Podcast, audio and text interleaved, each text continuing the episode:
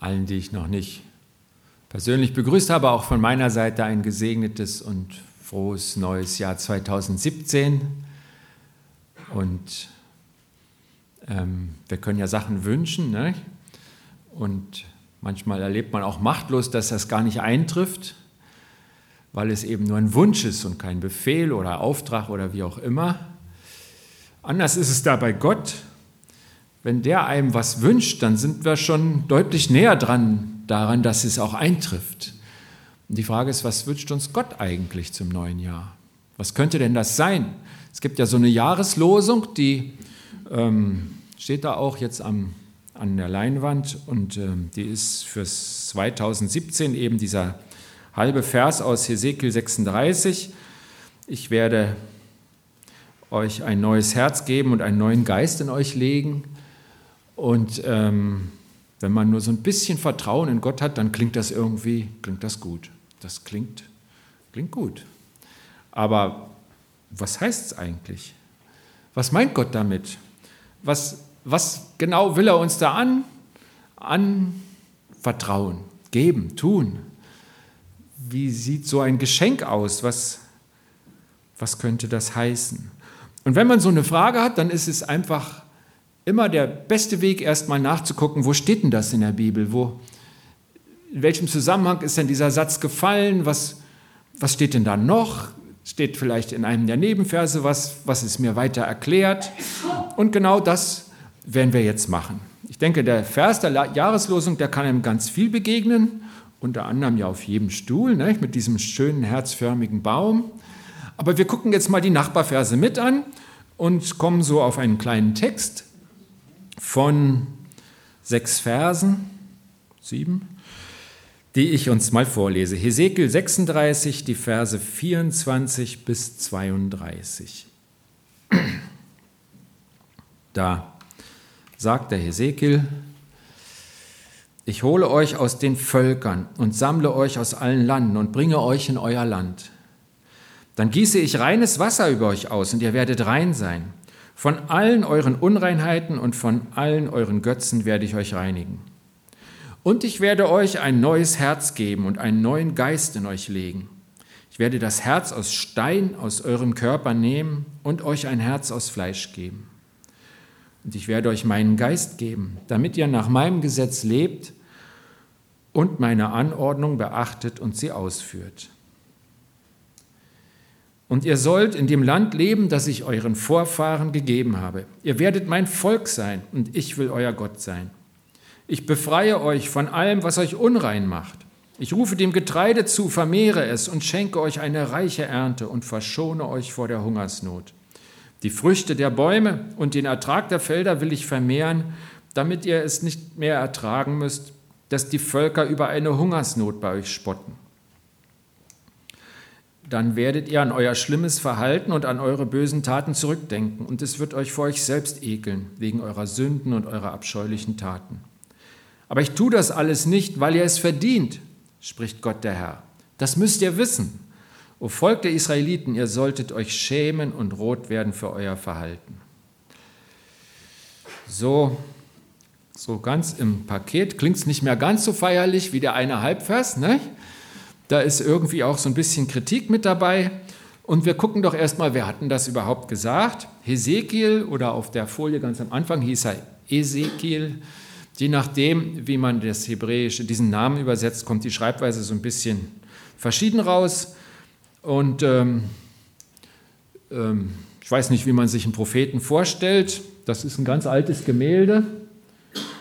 Ähm, das ist vielleicht so einer seiner letzten Tage. Von ihm weiß man, dass er etwa 600 Jahre vor Christus in die Gefangenschaft geführt wurde. Das Volk Israel hat ja da noch ein paar Aufstände gehabt und wurde so etappenweise weggeführt. Erst der Trupp mit dem damaligen König, dann wurde ein anderer eingesetzt, der hat sich dann wieder äh, überworfen mit dem neuen Machthaber und dann mussten schließlich alle weg, bis auf einen ganz kleinen Rest. Hesekiel war unter der ersten Gruppe mit dem König Zedekia, kam er in die Gefangenschaft und fünf Jahre später wurde er dort zum Propheten berufen. Das war irgendwie was ganz Neues, weil noch nie ein Prophet außerhalb von, vom Land Israel berufen wurde. Und ähm, Er war aber sehr anerkannt bei seinem Volk. Also das war nicht so, dass sie sagten, was hast du denn zu sagen? Du bist ja gar nicht in Israel berufen worden. Das hat keine Rolle gespielt. Und man weiß auch, dass er verheiratet war, ein eigenes Haus dort hatte im Exil in Babylonien. Und von seiner Botschaft war es in den ersten Jahren so, dass er Buße und Gericht verkündet hat und dann später zum Tröster wurde des Volkes und ganz viel auch von Gottes Heil und von Gottes Erneuerung in der Zukunft gesprochen hat. Das ist so ungefähr dieser Hesekiel und wenn man da mitrechnet, kommt man ganz schnell darauf, dass das ja vor 2600 und ein paar kurzen Jahren war. Und dann ist ja die Frage, gilt der Text auch mir? Wir haben da so einen alten Satz gefunden, schreiben uns den jetzt über das neue Jahr, aber gilt der mir überhaupt? Und ich denke, erstmal ist klar, dass man sieht, der wurde in einer bestimmten Situation einer Gruppe von Menschen gegeben. Das war das Volk Israel, die eben verstreut waren und in der Gefangenschaft waren. In der Zeit war auch eine große Unsicherheit, hat uns Gott endgültig verworfen, weil wir jetzt unsere politische Macht verloren haben, verstreut sind, die Souveränität eines eigenen Staates verloren haben. Und ähm, da sind diese und andere Worte von Hesekiel, einfach hat Gott ihn dazu beauftragt, die Leute zu ermutigen und zu sagen, ihr bleibt mein Volk, ich bleibe euer Gott. Und was aber an diesem Text so schön ist und warum er auch für uns gut ist, man sieht an diesen Worten, die Gott in eine Situation zu Menschen spricht, die eben auch oft nicht seinen Willen getan haben und über die er auch mal zornig war, da sieht man so sein grundsätzliches Wesen, wie er an diesen Menschen bleibt und was er für Gedanken über den Menschen hat und was er ihnen gerne geben möchte. Und ich glaube, das ist total wertvoll für uns, weil es allgemein ist, weil es auch uns gilt und weil wir es direkt mitnehmen können. Und mit diesem Blick schauen wir jetzt mal auf unsere sieben Verse und ähm, tragen mal zusammen, was Gott alles gerne gibt. Und nicht nur am Anfang des Jahres oder so einmal unter einen Weihnachtsbaum, sondern immer wieder gerne. Das gibt er immer wieder gerne. Und das Erste ist, er möchte gerne sammeln und versorgen. Sammeln, das war ja im Vers 24 gewesen. Ich hole euch aus den Völkern und sammle euch aus allen Ländern und bringe euch in euer Land. Warum will er das eigentlich? Warum ist ihm das so wichtig? Es könnte doch jeder in seiner Ecke an Gott glauben. Jeder so in seinem Häuschen, in seinem Ort. Warum will Gott die Leute sammeln? Warum wollte er damals das Volk sammeln? Warum, warum will er es heute immer noch? Er macht das, weil er weiß, dass der Einzelne verloren geht. Das ist für die Völker so, dass sie in aller Regel untergehen, wenn sie ihr Territorium verlieren. Und es gibt ja viele, durch unsere Wälder sind mal die Wenden gezogen und was weiß ich, wer alles. Und äh, von vielen weiß man den Namen gar nicht mehr oder man findet dann irgendwelche alten Sachen und fragt sich, wozu haben die das gebraucht, wie haben die überhaupt gelebt. Ähm, weil Gott das weiß, sammelt er sein Volk es gibt ja dieses bekannte Beispiel mit dem Feuer, wenn man da einen Scheit rausnimmt, das Feuer brennt viel länger als der Einzelscheit, der normalerweise abkühlt und ausgeht. Aber in der Glut würde er weiter brennen. Und so ist das auch für den Christen, so ist es im Glauben.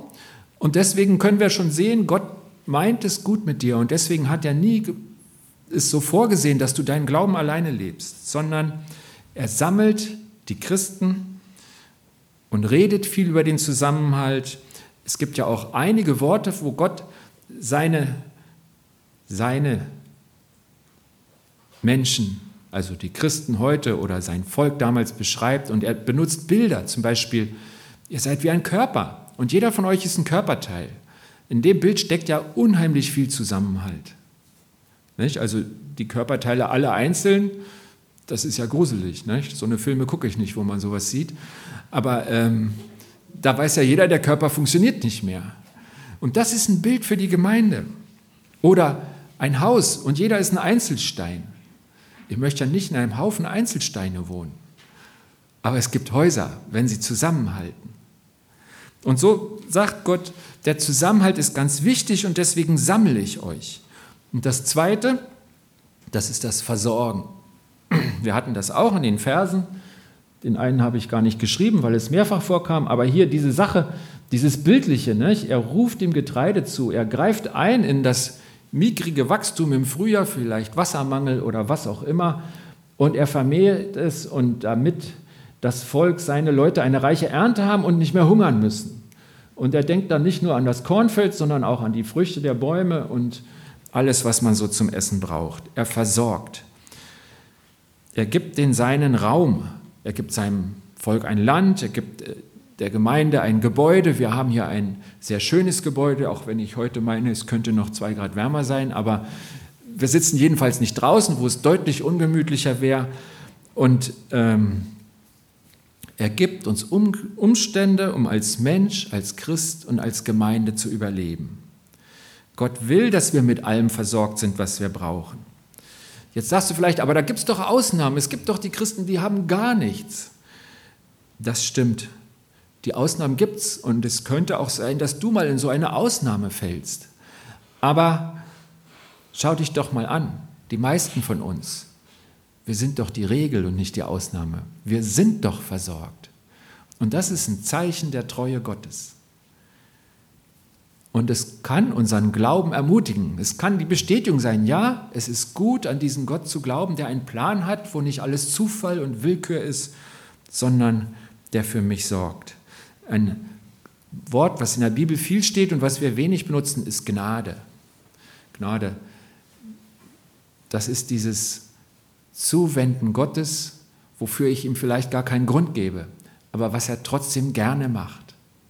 Und diese Gnade sehe ich auch in seiner Versorgung. Also was gibt Gott gerne? Er sammelt gerne und er versorgt gerne. Und dann tut er gerne reinigen. Das kommt ja mehrfach. Da ist zum Beispiel diese Sache mit dem, mit dem reinen Wasser über euch auskippen. Ihr werdet rein sein. Und er schreibt dann auch gleich, wovon er uns reinigen will. Und dann später sagt er nochmal, er befreit. Er befreit uns von allem, was uns unrein macht. Also in mehreren Bildern und Sätzen kommt dieser Gedanke vor, dass Gott uns irgendwie sauber und schön machen möchte. Ich weiß nicht, ob du sauberes Wasser hast. Ich denke, wir haben eine hervorragende Wasserqualität in unseren Hähnen, aber man weiß ja auch, von schmutzigem Wasser wird man krank, nicht gesund. Wenn zum Beispiel das Wasser zu lange warm war, weiß man nicht, ob da Keime drin waren und so. Und ähm, das hat ja dann ganz schlimme Folgen. Wenn man sich mit schmutzigem Wasser zu waschen versucht, man stellt sich jetzt mal auch farblich schmutziges Wasser vor. Ne? Nehmen wir mal an, ich habe hier irgendwo einen Fleck und dann gehe ich so richtig in das schmutzige Wasser, dann ist der Fleck vielleicht nicht mehr zu sehen, aber weil alles braun geworden ist. Und ich glaube, das ist ein Bild dafür, dass ich manchmal etwas tue und weiß, das ist falsch. Und dann löse ich es damit, dass ich mein Gewissen beruhige, in Anführungszeichen, so lange auf mich einrede, bis ich das Falsche zum Richtigen mache und dann meine, das Problem ist gelöst. Dann sieht man zwar den Fleck nicht mehr, aber es ist alles braun geworden. Vom Gewissen redet auch unser Text. Und deswegen sagt Gott, ich mache das anders und viel besser. Ich nehme reines Wasser und wasche dich sauber, denn ich möchte nicht irgendwas verstecken mit einer Brühe in einer anderen Farbe, sondern ich möchte, dass du wirklich sauber wirst. Er sagt, er befreit uns von dem, was uns unrein macht.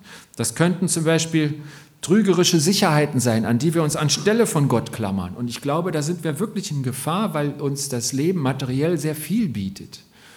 Auch technisch, zum Beispiel gesundheitstechnisch, mit unserer sehr guten medizinischen Versorgung, kann man sich an ganz viele Sachen klammern und meinen, das lässt mich länger leben, bringt mich weiter, gibt mir Sicherheit. Und diese trügerischen Sicherheiten, die können uns sehr leicht in die Irre führen. Das können auch falsche Ansichten und Einstellungen sein, wo ich einfach was für richtig halte und wo Gott sagt, pass mal auf, solange du daran festhältst, läufst du immer ein bisschen in der falschen Richtung, selbst wenn du mit mir leben willst. Meine Gedanken sind anders. Deswegen reinigt Gott sehr gerne auch unsere Gedanken und Einstellungen, was wir für richtig, für falsch halten, was wir für wichtig und unwichtig halten, daran arbeitet Gott immer wieder, weil er weiß, das sind so Sachen, wenn das nicht klappt, wird die ganze Sache nicht sauber. Der Mensch wird nicht sauber, weil er in die falsche Richtung läuft. Und das ist wirklich ein Befreien. In der Bibel steht an einer Stelle, wen der Herr frei macht, also wen Gott frei macht, der ist wirklich frei. Und viel öfter, als wir denken, fängt das in den Gedanken an. Nicht in irgendwelchen Ketten, die ja doch relativ selten sind, zumindest in unseren Breiten. Aber in den Gedanken ist, glaube ich, vieles, wo Gott uns frei machen möchte und auch muss, damit wir wirklich sauber werden, rein werden. Bis dahin, dass er auch sagt, das geht auch in euer Gewissen. Das ist auch noch das Thema Reinigen. Und die letzten zwei Verse, die klangen ja so wirklich gar nicht mehr feierlich nach Weihnachten und Neujahr, wo er vom Gewissen redet. Und ich denke, da geht es ihm darum, dass wir Verantwortung für unser Verhalten übernehmen. Dass wir sagen, okay, ich, ich stelle mich jetzt der Frage, kann ich das machen oder, oder ist es auch gut? Ist es richtig? Ist es das, was Gott möchte? Oder mache ich das aus egoistischen Gründen oder um meine Position zu verbessern oder was auch immer? Und weil Gott weiß, dass das Bereuen von einem, einer schlechten Sache, etwas Schlechten, immer der erste Schritt ist für eine Änderung, setzt er auch hier an und sagt das seinem Volk. Er sagt, ich mache euch, ich tue euch lauter Gutes und das hat er ja beschrieben. Und dann sagt er, und damit ihr das wirklich annehmen könnt, damit es ankommt bei euch, arbeite ich auch an eurem Gewissen, damit ihr einen Blick dafür bekommt, was wichtig ist und damit wir in eine Richtung gehen. Und das wird nicht passieren, wenn ich euch nur beschenke, aber ihr ändert euch nicht. Es bleibt alles, wie es war. Jede Änderung beginnt in meinem Denken. Das weiß Gott. Und deswegen setzt er da an und er sagt, deswegen ist es gut, sich vor falschen Taten zu ekeln, so wie er es nennt. Ich denke, das schützt einem ja am allerbesten. Wenn ich sage, du sollst keine Regenwürmer essen, aber du bist überzeugt davon, dass das eigentlich ein Leckerbissen ist, dann wird mein Einfluss begrenzt sein. Und irgendwann, wenn der Pastor ganz weit weg ist, isst du deine Regenwürmer. Aber wenn dich vor Regenwürmern ekelt, brauche ich gar nicht viel zu sagen, du wirst sie nicht essen. Also Ekel, das klingt so dramatisch, aber Gott möchte einfach, dass in unserem Denken wir auf das Richtige und Gute ausgerichtet sind. Und deswegen sagt er diese Sachen. Sich vor falschen Taten ekeln. Oder sich für falsche Taten schämen. Auch das steckt ja hier in unserem Text. Rot werden. Ich denke, das geht in derselben Richtung. Wenn mein Gewissen so ausgeprägt ist, so deutlich an dieser Stelle, diese Stelle werde ich vermeiden. Und dann ziehe ich wirklich mit Gott in einer Richtung. Und das ist gut für mich, denn Gott zeigt mir ja, welche Stellen das sind, wo ich rot werden sollte, wo es mich ekeln sollte. Wenn wir immer nur versuchen, irgendein Verhalten einzuspielen, dann werden wir in der Kompromisszone landen. Wir werden nie so richtig ganz nahe zu Gott kommen. Wenn wir aber zulassen, dass Gott unser Denken prägt, unser Denken ändert, unsere Einstellung ändern darf, uns sagen darf, was richtig und was falsch ist, dann kommen wir ihm viel näher, weil wir dann vom Denken her in seine Richtung laufen und ihm nahe sind.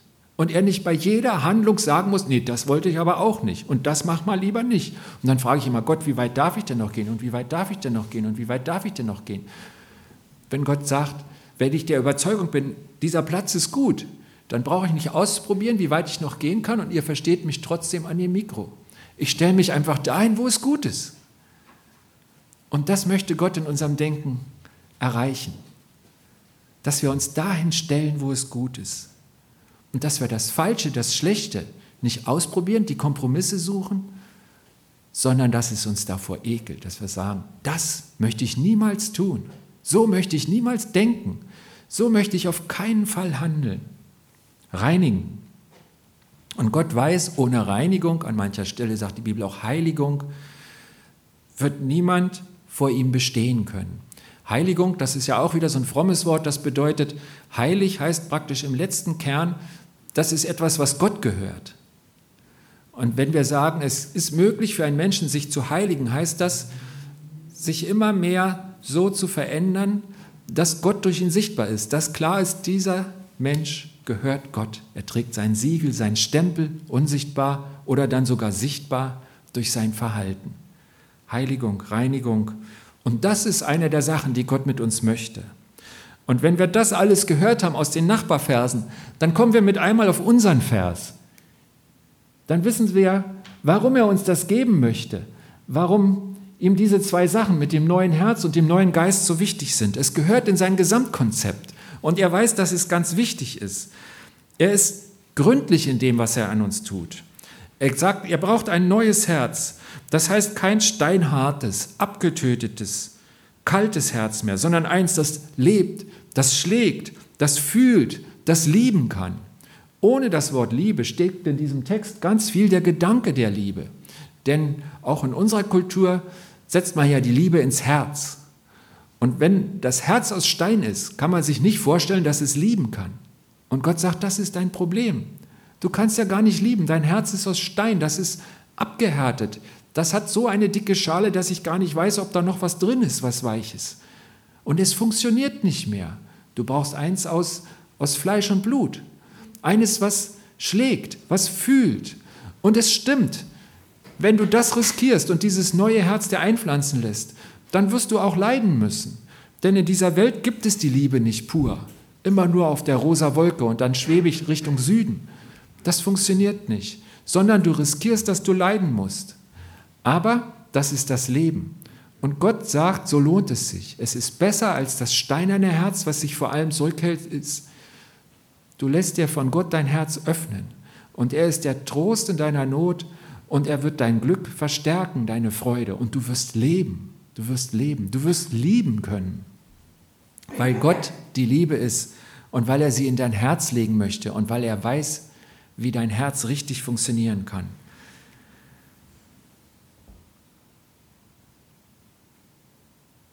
Wenn wir das Bild genau nehmen, steht ja das erste Mal was von einer Organtransplantation. Bei uns ist das so das letzte Mittel, wenn das Herz richtig krank ist. Ich denke, medizinisch wissen wir, wenn das Herz aus Stein ist, dann kommt die Transplantation zu spät. Dann ist der Mensch schon tot. Aber im Bild gesprochen ist Gott der Fachmann, der Spezialist, der die Herztransplantation hinkriegt. Und er sagt, ich habe das neue Herz schon liegen. Komm doch her und stell, melde dich zur OP an. Ich weiß, dass du es brauchst. Und das Neue, das funktioniert einwandfrei. Mit dem wirst du lieben können, so wie ich Gott die Liebe erfunden habe, wie sie wirklich funktioniert. Liebe ich mich selbst? Oder wie denke ich über mich? Wie verhalte ich mich mir gegenüber? Liebe ich meinen Nächsten? Rührt mich sein Schicksal an, seine Not? Oder sind alle irgendwie selber schuld? Liebe ich Gott, der es so gut mit mir meint? Oder will ich nur seinen Segen mitnehmen, aber im Grunde lässt er mich kalt? Gott sagt, ich möchte dir ein neues Herz geben. Ich bin der Spezialist, der das kann. Und das Spenderherz liegt schon bereit. Das ist das Herz Jesu. Möchtest du es haben? Meldest du dich zur OP an? Und dann sagt er, ich gebe dir den neuen Geist. Gott weiß, wenn wir uns, wenn uns nicht von innen heraus etwas Neues, Gutes bewegt, wird nichts neu in uns. Das Alte bekommt nur einen neuen Anstrich. Aber weil Gott für das Echte ist und nicht nur für die Fassade, will er von innen heraus wirken. Sein Geist in uns macht uns fähig dazu, nach seinen Anordnungen zu leben. Und das, was hier mal Anordnung, mal Gesetz, mal Weisungen heißt, da gibt es wirklich viele Wörter in der hebräischen Sprache, in der der Text mal entstanden ist. Das ist immer das, was Gott an seiner Weisheit zu uns Menschen sagt und von dem er weiß, dass es im letzten Kern gut für uns ist. Und er sagt, dass das funktioniert, dass du diese Sachen einhältst, dass du dich danach richtest, dass du dich in die Mitte stellst und sagst, das ist gut für mich. Das passiert nur, wenn du meinen Geist hast, wenn ich von innen raus mitwirken kann an diesem Leben. Denn Gottes Ziel ist die Einheit, die Einheit mit ihm. Dass ich mit ihm nicht so, so, eine, so ein Kumpeltrupp bin, der sich jeden Freitagabend trifft, sondern dass wir eine echte Lebenseinheit sind. Und deswegen will er in mir einziehen und diesen neuen Geist in mir wirken lassen. In Vers 28, das habe ich jetzt nicht mit aufgeschrieben, da heißt es, ihr werdet mein Volk sein und ich will euer Gott sein. Da merkt man dieses fast naiv klingende, diese, diese Freundlichkeit Gottes, mit der er sich nach unserer Gegenwart sehnt und danach, dass wir dieses Team sind, diese Einheit. Ich werde euer Gott sein und ihr werdet mein Volk sein. Es geht Gott um Beziehung, um gute, echte, liebevolle Beziehung und nicht um Kadavergehorsam. Wenn er sagt, ich gebe euch meinen Geist, damit ihr meinen Anordnungen folgt, heißt das nicht, ich mache euch zu Soldaten, die endlich gehorchen können, sondern ich möchte, dass wir wie Vater und Kinder in einer guten Familie miteinander umgehen, in Vertrauen und Nähe. Von innen heraus möchte ich euch nahe sein. Das gute neue Leben geht über die Beziehung zu Gott. Gott sagt nicht, übe immer mehr deinen Nächsten zu lieben, ja, und dann, dann vergiss bitte auch mich nicht, Gott, auch, auch mich hab ein bisschen lieb. Sondern Gott weiß, nur wenn wir ihn wirklich lieben, verändert es uns so, dass wir auch den Nächsten lieben können. Und zwar nicht nur ein oder zwei, die ich mir aussuche, sondern wirklich alle, die mir nahe sind. Er weiß, das fängt eigentlich bei ihm an. Ihm, der es wirklich gut meint, bei dem man sich die Kraft holen kann und sich abgucken kann, wie es geht. Nur wenn wir ihn wirklich lieben, verändert es uns so, dass wir auch unseren Nächsten lieben können. Und weil er sieht, dass wir das nicht schaffen, verändert er uns. Weil wir es nicht schaffen, ohne Sünde zu leben, ohne Schuld, bezahlt er unsere Schuld in Jesus. Weil wir es nicht schaffen, uns zu verändern, gibt er uns ein neues Herz und einen neuen Geist. Gott sieht, wir verdienen das nicht. Das klang ja in den letzten Versen an aber er will uns beschenken. Wir haben gefragt, was will Gott eigentlich? Er möchte uns beschenken. Das ist wieder dieses Wort Gnade. Denn er ist für uns. Er meint es gut mit uns. Er macht den ersten Schritt. Er sucht uns. Es ist ihm ganz wichtig, dass wir diese Zusammenhänge wissen, klang er im letzten Vers an. Denn wir sollen verstehen, wie groß seine Liebe zu uns ist und wie viel er einsetzt, damit uns diese Liebe erreicht seine Liebe, seinen Sohn, seinen Geist. Heute ist der 1. Januar 2017. Ein neues Jahr beginnt. Was willst du in 2017 tun? Hast du ein bisschen Rückschau gehalten über das letzte Jahr? Möchtest du was anders machen? Möchtest du was Neues anfangen? Was möchtest du von den wichtigen Dingen tun zwischen dir und Gott? Darf er dich behandeln, so wie er will? Darf er dich sammeln und versorgen? Darf er dich reinigen? Darf er dich erneuern? Gott möchte dir Gutes tun, dich zum positiven, zum wahren Leben verändern. Ich wünsche dir und ich wünsche mir selber, dass wir das glauben und dass wir das zulassen und dass wir es suchen, dass wir Gottes Nähe, sein Handeln und dieses Wirken an uns suchen. Und deswegen ist es ein guter Vers, der uns vielleicht öfter begegnet in diesem Jahr, wo Gott sagt, ich werde euch ein neues Herz geben und einen neuen Geist in euch legen. Ich bete. Jesus Christus, du bist Gottes Sohn und du in dir ist es besonders sichtbar geworden, wie sehr Gott für uns ist und was er alles einsetzt. Und du hast den Heiligen Geist gesandt, damit wir das wirklich erleben dürfen. Der neue Geist, der ist schon da. Und er wünscht sich Raum in meinem Leben, in unser aller Leben. Bitte dich, dass das wahr wird in 2017. Dass das neue Herz immer mehr liebesfähig ist in mir und in uns allen und dass dein Geist uns von innen raus reinigt, erneuert und leitet, denn das ist gut für uns. Amen.